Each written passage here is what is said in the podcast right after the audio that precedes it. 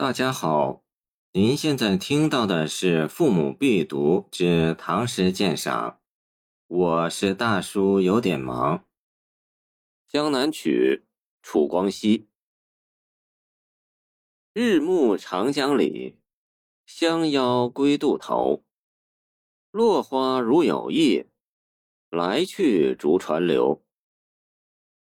《江南曲》为乐府旧题。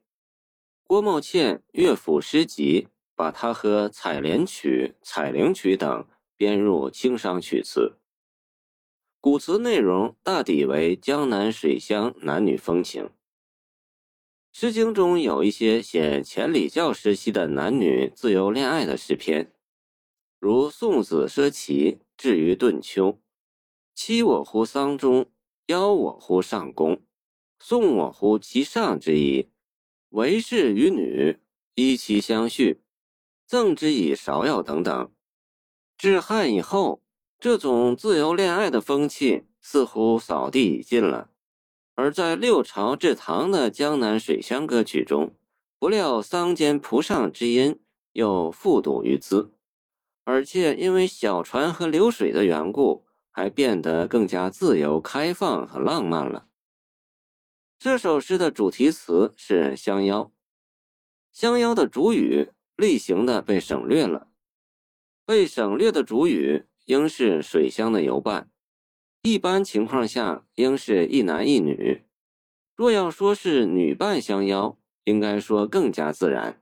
然而从后二句暗示的恋情来看，还是以一男一女为妥。相邀的时间是定在日暮。因为在日暮之前是劳动的时间，那是不能耽误的，所以没有机会。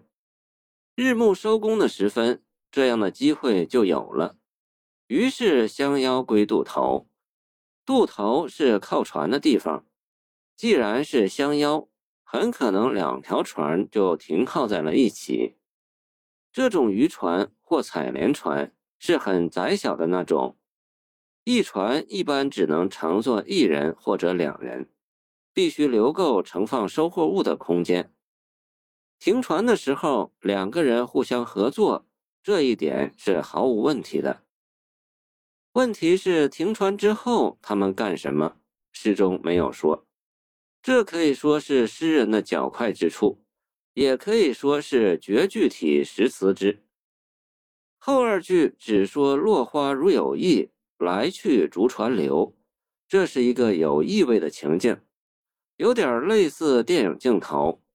当船系好的关键时候，镜头却切换到水面去了。读者看到的是落花在船边的回水中相互追逐，不愿离去。如有意，当然是拟人的手法。至于两个人上哪儿去了，干什么去了，全凭读者想象。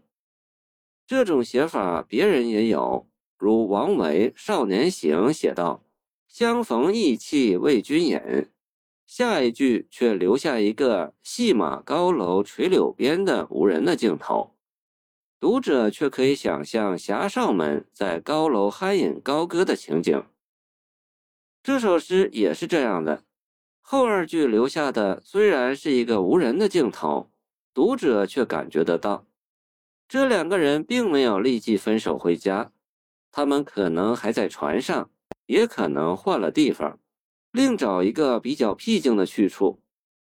这首诗的另一个文本末句为“来去逐轻舟”，此曲“来去逐船流”完全是从音韵上加以考量，因为平声有清浊之分，既有阴平阳平之分，头流同属阳平。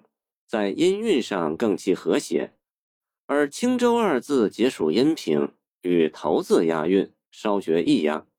因为这首五绝只有两个韵脚，还是清浊相同为好。谢谢您的收听，欢迎您继续收听我们的后续节目。如果你喜欢我的作品，请关注我吧。